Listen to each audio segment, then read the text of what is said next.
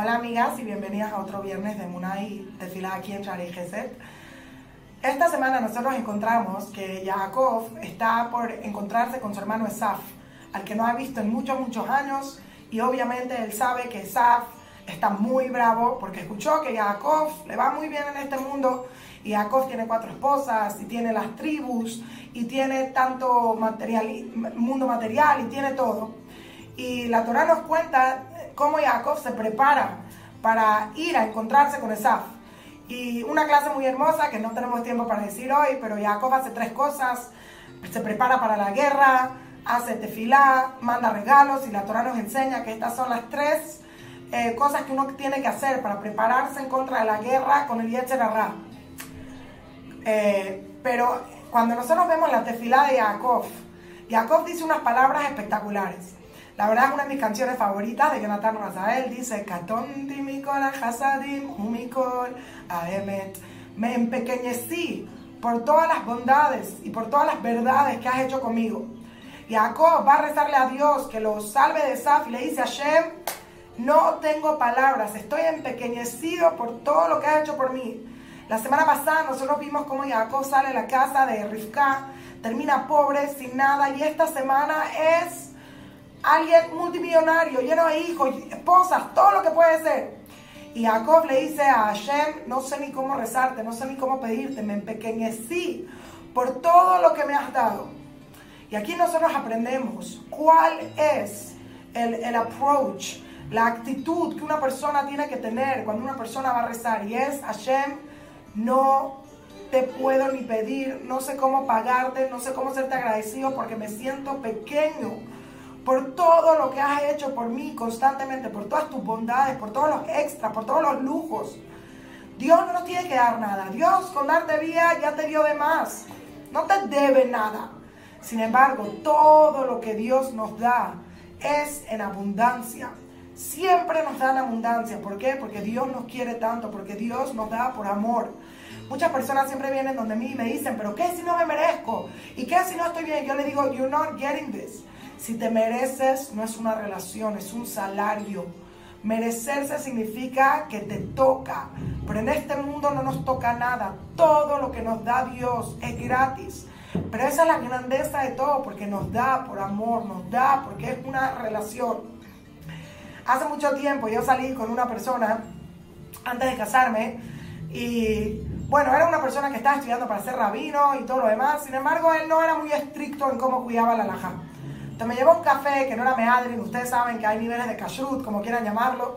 Y yo cuidaba meadrin y él cuidaba coche regular. Y yo la verdad no me lo puedo aguantar. Estoy en medio del café, un poco bra, que no podía comer nada. Y le pregunto, oye, ¿por qué tú no cuidas más estricto que ayer? Digo, estás estudiando para ser rabino, vives aquí en eh, Israel, que es fácil. ¿Por qué serías tan eh, leniente, tan flexible en tu cuidado? Y viene él y me dice, un argumento súper válido, súper lógico, me dice, mira, todo el tiempo que yo era muy religioso, pero no sabía mucho alajá, era muy cuidadoso con todo lo que hacía, porque cuando uno no sabe, uno no quiere hacer errores. Pero ahora que yo ya sé alajá, yo ya sé en dónde puedo ser estricto y en dónde puedo ser flexible. Y escojo de vez en cuando ser flexible. Y yo lo miré, le aplaudí, le dije, wow, qué argumento tan lógico. Y le dije, ahí es donde te equivocas. Para mí el judaísmo no es ser flexible o ser estricto, no es hago solo por aquello que me pagas Dios. No es terminé mi horario de trabajo y that's it. Judaísmo es una relación. Judaísmo es quiero hacer por ti porque te amo y no me merezco nada, pero tú me das porque me amas. Y yo le dije, Dios también pudo haber sido flexible con nosotros. Nos pudo haber hecho como Humpty Dumpty, sin piernas, sin brazos, sin nada. Pero eso no fue lo que hizo Dios. Dios nos dio familia, nos dio amigos, nos dio casa, nos dio salud, nos dio ropa, nos dio zapatos, nos dio, nos dio, nos dio. ¿Por qué?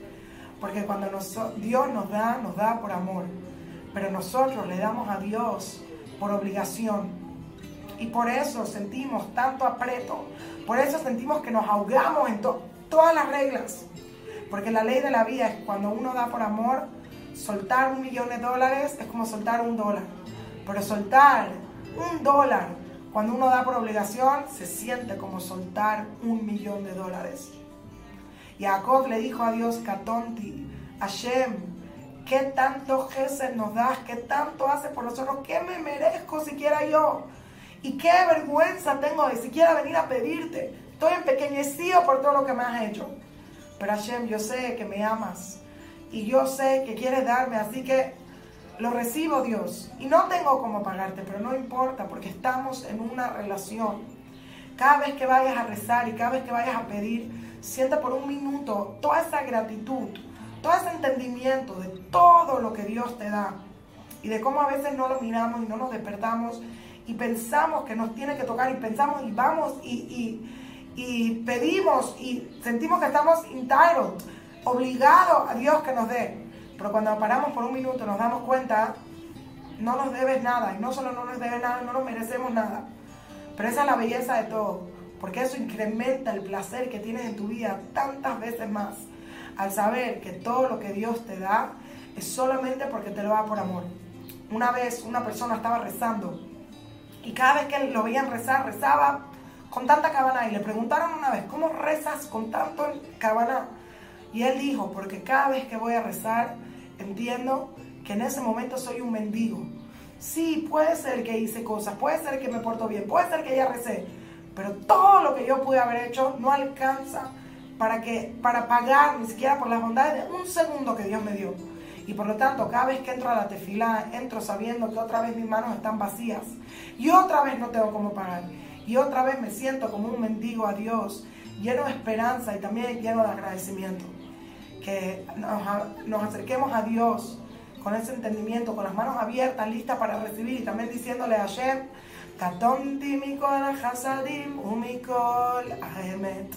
Gracias, Shabbat Shalom.